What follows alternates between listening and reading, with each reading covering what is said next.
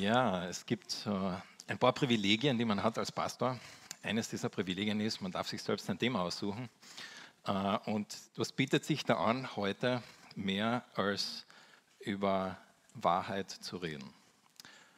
Da, mein Papa hat schon vorher angekündigt ähm, oder erklärt, der Name Emmet bedeutet Wahrheit. Und so, wir möchten heute ähm, über Wahrheit nachdenken. Und ich habe uns da am Anfang etwas mitgebracht und da braucht ihr jetzt gleich die Hilfe von eurem Nachbarn. Ihr habt jetzt, äh, sagen wir mal so 20 Sekunden Zeit, äh, folgende Aufgabe zu lösen. Äh, eins, zwei, drei, es geht los. Ihr dürft euch mit einem Nachbarn beraten.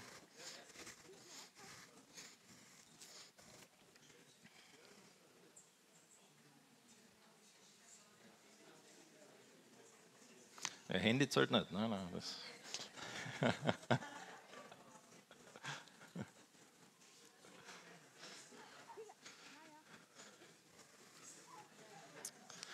okay, ähm, hat jemand eine Antwort für mich?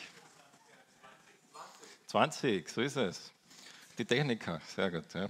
Also, damit wir alle, damit ihr euch jetzt nicht die restliche Predigt darüber äh, nachdenken müsst und mir nicht zuhören könnt, ich löse es jetzt einmal auf. Also 216, die, die Kubikwurzel daraus, das ist 6. 6 mal 6 ist 36, mal 6 ist 216. Das heißt, da steht 6. 6 minus 1, das schaffen wir alle noch, das ist 5. Und dann haben wir da oben 5 und ein Viertel. Und da muss man dann das 4 mit 5 multiplizieren. Sprich 4 mal 5, das geht ja noch aus, 4 mal 5 ist 20. Die Antwort ist 20.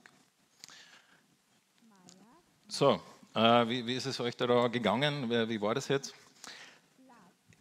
Ich erkläre gleich, warum ich mit diesem Beispiel gestartet habe, warum ich äh, euch heute Morgen ohne Vorwarnung mit dieser Matheaufgabe da voll äh, aus dem Hocker gehauen habe. Aber ich möchte vorher erklären, warum ich heute über Wahrheit, über Emmet reden möchte. Ich habe ja Theologie studiert und ich habe eigentlich äh, biblische Sprachen studiert, äh, Griechisch und Hebräisch. Vielleicht, wenn du viele meiner Predigen gehört hast, ist dir vielleicht aufgefallen, dass ich sehr ganz selten hebräische oder griechische Ausdrücke verwende. Und das hat einen Grund. Weil ich möchte nicht, dass irgendjemand jemals denkt, er muss Theologie studieren, er muss Griechisch können, er muss Hebräisch können, um Gott zu verstehen. Müssen wir nicht. Wir können Gott verstehen, wir können Gottes Wort verstehen. Und es gibt aber im Hebräischen, im Griechischen natürlich viele Dinge, und da bin ich natürlich jetzt als jemand, der das studiert hat, einfach begeistert von dem, die uns ein bisschen hineinführen in die Tiefe Gottes, in die Weisheit Gottes und in das Wesen Gottes. Und Emmet, dieser hebräische Ausdruck, dieses hebräische Wort, ist eines dieser Worte, das uns verstehen, das uns helfen kann, etwas über Gott zu verstehen. So, lass uns ein bisschen eintauchen, was dieses Wort Emmet bedeutet. Also, Emmet ganz grundsätzlich bedeutet einmal Wahrheit. Da ist zum Beispiel im Alten Testament die Königin äh, Bathsheba, sie kommt zu Salomo und sie sieht, wer er ist und was er alles gemacht hat und so. Und sie sagt dann, es ist alles wahr, was ich über dich gehört habe. Da ist zum Beispiel der König, ähm, äh, ich glaube, das ist der, der Ahab oder kann sein, Ahab ist, der äh, ruft einen Propheten zu sich ähm, und der sagt dem Propheten, sag mir die Wahrheit. Äh, und der sagt ihm, wie oft muss ich dich beschwören, dass du mir nichts als die Wahrheit sagen sollst im Namen des Herrn.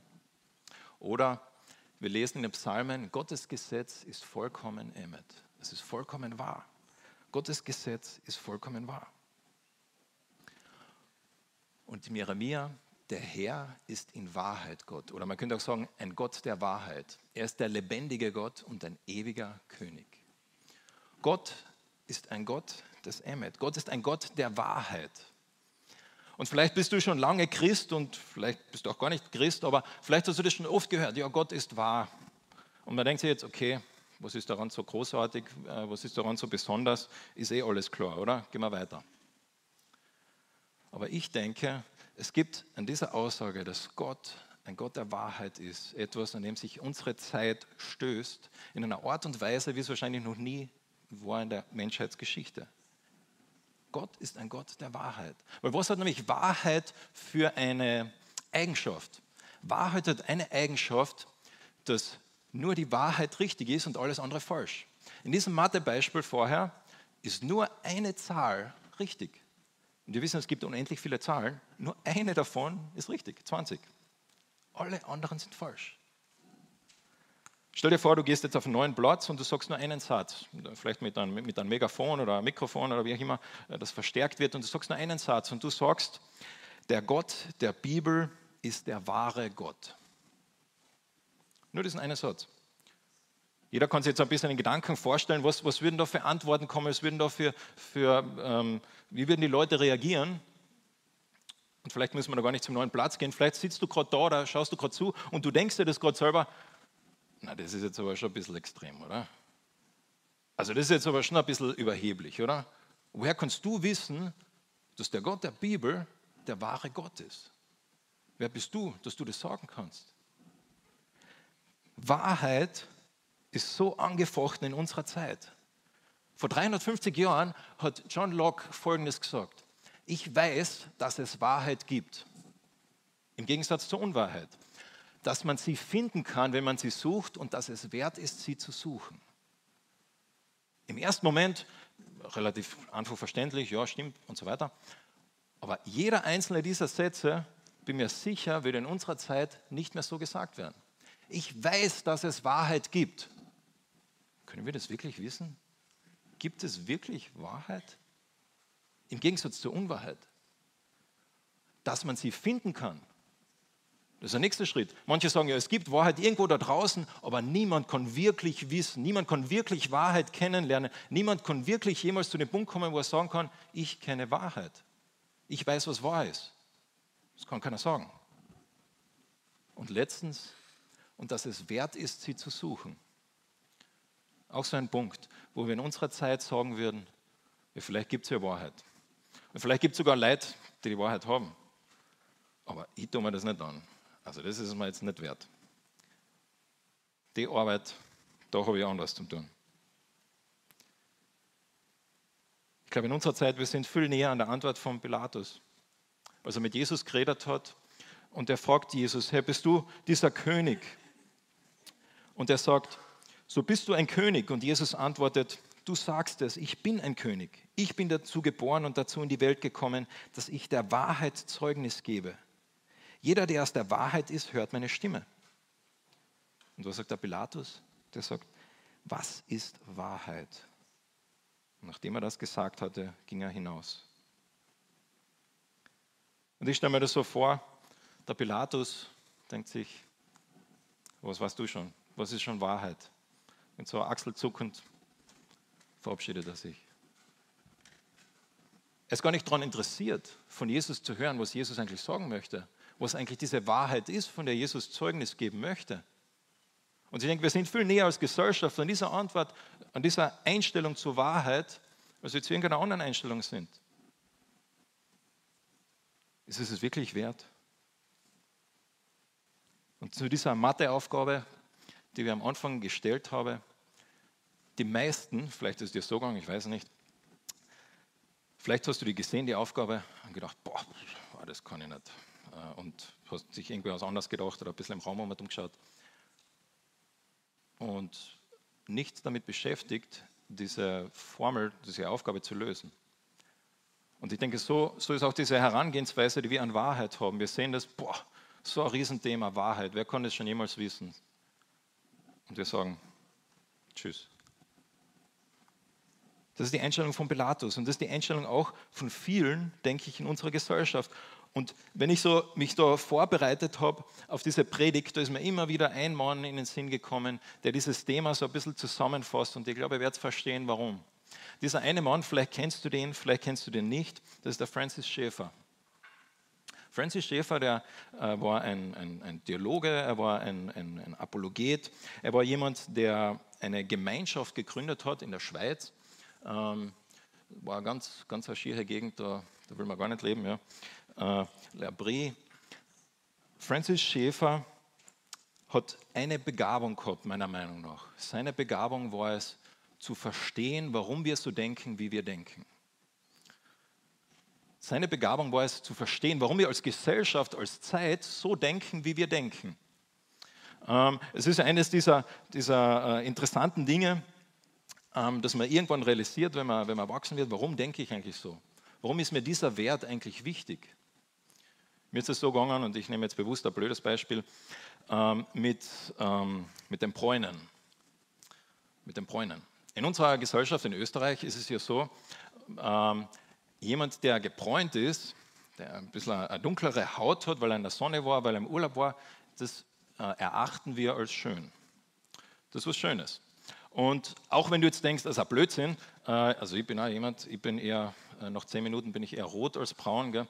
aber aber grundsätzlich, wenn ich zwei Menschen sehen würde, ich würde eher den Gebräunten als schön erachten als den anderen. Das ist einfach die Kultur, in der ich groß geworden bin.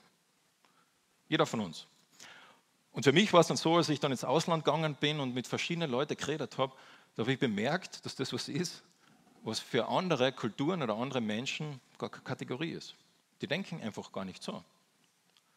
Und wie gesagt, ich habe bewusst ein blödes Beispiel verwendet, aber was sind die Werte, was sind die Dinge, von denen wir überzeugt sind in unserer Kultur, in unserer Zeit und woher kommen die? Woher kommen die? Der Francis Schaeffer hat diese Begabung gehabt, zu verstehen, dass keiner von uns in einem Vakuum geboren ist. Dass auch die Art und Weise, wie wir über Wahrheit denken, dass es nicht so super originell ist, weil wir halt so klug und so gescheit sind, sondern dass auch wir in einer Kultur drin sind, die geprägt ist, eine gewisse Art und Weise zu denken. Und in Bezug auf Wahrheit hat er so auf den Punkt gebracht. Es gibt ein sonderbares Merkmal unserer Zeit. Die einzig erlaubte absolute, oder man könnte auch sagen, die einzig erlaubte Wahrheit ist das absolut, absolute darauf bestehen, dass es keine absolute gibt. Man könnte es anders sagen, die einzige erlaubte Wahrheit ist diese eine Wahrheit, dass es keine wirkliche Wahrheit gibt. Der einzige Ort zu denken ist zu sagen, na, für dich ist vielleicht die Antwort von dieser Formel 20, aber für mich ist es 19. Für dich ist vielleicht diese, dieser Glaube, der passt für dich, ja, für mich passt eher dieser Glaube. Für dich ist vielleicht diese Einstellung wichtig, nein, für mich ist eher so. Solange du mich in Frieden lässt, passt eh alles, oder? Der Glaube ist so wie eine Eissorte. Ich mag Schokolade, du magst Erdbeer. Und ich versuche dich jetzt vielleicht sogar noch überzeugen, dass Schokolade besser ist. Ist es nicht, Erdbeer ist besser, aber. Und der Francis Schaeffer hat das so ein Bild gebraucht, um unsere Kultur ein bisschen zu beschreiben. Er hat gesagt, es gibt ein, stell dir vor, ein Haus. In diesem Haus gibt es ein Erdgeschoss. Und in diesem Erdgeschoss, das Fundament, das steht fest, so wie dieser Boden da jetzt gerade. Und dort sind die, die, die Fakten, die, die wahren Dinge, die, die wichtigen Dinge, das, das Fundament, das, was steht. Und dann gibt es noch den, Ober, den, den ersten Stock da drüber. Und das ist so der Raum von persönlichen Präferenzen, das ist auch der Raum von, von Glaube, das ist auch der Raum von ähm, ja, den Dingen, die du magst. Und wir haben Glaube vom Erdgeschoss in den ersten Stock geschickt in unserer Kultur. Und er hat einen Begriff dann geprägt, weil er hat gemerkt, wenn er von Wahrheit redet, die Menschen verstehen gar nicht mehr, was er sagt. Und deshalb hat er immer von wahrer Wahrheit geredet. Er hat gesagt, es gibt Wahrheit. Gott ist, Gott ist ein Gott der Emheter, Gott ist ein Gott der Wahrheit. Und man könnte sich jetzt natürlich die Frage stellen, und vielleicht bist du auch an diesem Punkt, wo du dir fragst, ist es wirklich so wichtig? Macht es wirklich so einen großen Unterschied? Wenn es nicht wahr ist, okay. Und Paulus sagt, wenn unser Glaube nicht wahr ist, wenn er nicht in Fakten beruht, wenn Jesus nicht auferstanden ist, dann gehen wir jetzt segeln oder gehen wir krölen oder machen wir irgendwas anderes. Aber bitte, dann ist unser Glaube umsonst. Wenn unser Glaube nicht wahr ist. Und in 1. Timotheus sagt Gott selbst, er sagt, Gott will, dass alle Menschen gerettet werden und zur Erkenntnis der Wahrheit kommen. Gott will, dass alle Menschen gerettet werden und dass sie Wahrheit erkennen. Das heißt, eine Sache ist nicht nur so, dass Gott ein Gott der Wahrheit ist, sondern dass Gott, dass wir Wahrheit erkennen können dass es möglich ist, diesen Gott der Wahrheit zu sehen. Dass es nicht etwas ist, was keiner verstehen kann, sondern wir können Wahrheit erkennen. Und das ist so Gottes Herzensanliegen. Gott möchte, dass du ihn in Wahrheit kennst, so wie er ist. Nicht so, wie du ihn gern hättest, sondern so, wie Gott ist. Und dann heißt es, was ist diese Wahrheit? Es ist ein Gott und ein Mittler zwischen Gott und den Menschen der Mensch Jesus Christus, der sich selbst als Lösegeld für alle gegeben hat. Das ist das Zeugnis zur rechten Zeit. Das ist die Wahrheit. Und wenn das wahr ist, dann ist es nicht nur einfach irgendeine intellektuelle Wahrheit, die man im Obergeschoss irgendwo platzieren kann, sondern betrifft es mein ganzes Leben. Das ist so wie Röntgenstrahlen, das geht durch meinen ganzen Körper durch. Dann verändert es meine Meinungen, es verändert mein, mein Denkmuster, es verändert meinen Ausblick auf mein Leben, es verändert, wie ich äh, interagiere, es verändert, wie ich meine Zeit verwende, es verändert einfach absolut alles in meinem Leben. Wenn das stimmt. Und vielleicht denkst du dir jetzt, Wahrheit hin oder her, das ist so abstrakt und so, so theoretisch alles. Das hat so viel zu tun wie Integralrechnungen mit meinem Wäschekorb daheim. Absolut gar nichts. Und ich glaube, der C.S. Lewis, der hat das einfach so auf den Punkt gebracht. Und dieses Zitat habe ich schon oft gesagt, aber finde das so super. Er hat gesagt, ich glaube an Jesus, so wie ich an die Sonne glaube. Nicht nur, weil ich die Sonne sehe, sondern weil ich durch die Sonne alles sehe. Ich glaube an Jesus, so wie ich an die Sonne glaube. Nicht nur, weil ich die Sonne sehe, jeder von uns sieht die Sonne, sondern weil ich durch die Sonne alles andere sehe. Wenn Gott ein Gott der Wahrheit ist und ich diese Wahrheit kennenlernen kann und diese Wahrheit dann Sinn macht über diese Welt, wenn die auf einmal Sinn macht in meinem Leid, Sinn macht aus meiner Einsamkeit, Sinn macht aus den Dingen, die ich nicht verstehe, wenn es mir ein, ein Ziel gibt in meinem Leben, dann sehe ich durch diese Wahrheit alles. Wie bei einem Puzzle, alles, alles fällt rein. Das heißt nicht, dass ich vielleicht manchmal zweifle. Wo ich diese Matheaufgabe darauf getan habe, habe ich auch viermal nachgerechnet, damit ich ja nicht äh, da euch eine falsche Aufgabe gebe. Aber das ändert nichts daran, dass es eine Wahrheit gibt. Gott der Wahrheit. Und das Besondere an diesem Wort Emmet, an diesem Gott der Wahrheit ist, dass Emmet im Hebräischen noch eine viel weitere Definition hat. Es ist nicht nur dieses falsch und richtig, sondern Wahrheit, Emmet bedeutet auch Treue. Das gleiche Wort bedeutet auch Treue. Ich zeige euch ein paar Beispiele. Zum Beispiel, äh, als der Mose Leute sucht, ähm, da heißt es, äh, die ihm ein bisschen helfen können bei seinen Problemen. Wenn zwei Leute sich streiten, dann wähle angesehene Männer aus, die nach Gottes Gesetz leben, die zuverlässig, emmet und unbestechlich sind. Setze sie ein als Verantwortliche über Tausende, 150 und 10 und so weiter. Als der Hiskia einmal todkrank war, hat er gebetet, Herr, gedenke daran, dass ich treu und mit ganzem Herzen vor dir gewandelt bin.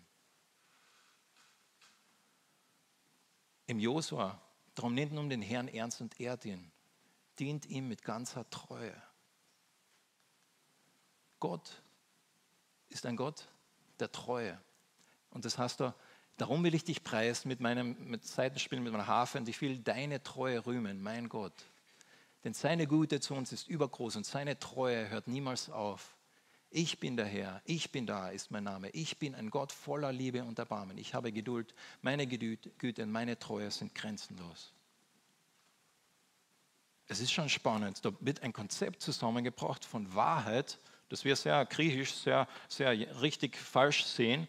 Und da kommt auf einmal ein anderer Begriff rein von Treue und das gleiche Wort wird dafür verwendet. Der Kontext definiert das. Manchmal, je nach Bibelübersetzung, wirst du, in manchen dieser Verse steht Treue, in manchen steht Wahrheit. Warum? Weil im biblischen, in dem Verständnis, wer Gott ist, Gott ist beides. Gott ist ein Gott der Treue und ein Gott der Wahrheit. Emmet ist ein Nomen und das Nomen kommt von einem Verb. Das Verb ist Amen. Amen eigentlich. Amen kennt sie aber auch. Das ist, kommt auch genau daher. So ist es. Das ist richtig. Das stimmt. Gott und Amen bedeutet ähm, dieses, äh, ähm, diese Gewissheit ist auch das Wort von dem Wort Glaube herkommt. Glaube ist, ist etwas, wo ich gewiss bin, ich bin sicher, ich kann darauf stehen, auf Wahrheit kann ich stehen, ich kann daran festhalten, ich kann ähm, mich daran klammern. Und wenn ich dann das auf eine Person beziehe, dann ist diese Person treu. Gott ist treu. Und was bedeutet das jetzt? Was, was, was sagst du da, Raffi? Was möchtest du da jetzt kommunizieren? Wenn Gott ein Gott der Wahrheit ist, und Gott ist ein Gott der Treue. Dann kommen diese zwei Dinge zusammen. Dieses Abstrakte, dieses richtig falsch und dieses Treue, was eine Beziehung ist. Du kannst nur treu sein jemandem gegenüber, der ein Mensch ist, der eine Person ist, ein Gegenüber ist. Und wenn ein Gott, wenn Gott der Gott Emmet ist, wenn Gott ein Gott der Treue ist, dann möchte er jemand sein, der eine Beziehung hat. Gott möchte ein Gott sein, der ein Gegenüber hat, der dich sieht. Er möchte dich als Gegenüber haben. Und Francis Schäfer, der hat einmal, als er ein ganz ein alter Mann war, äh, mit, ich glaube, 38, da hat er hat eine Glaubenskrise gehabt. Er hat sein ganzes Leben bis dahin, äh, war auch zeitweise Pastor und hat eine Gemeinde begleitet und er hat erlebt, wie, wie Menschen eingestanden sind für Wahrheit.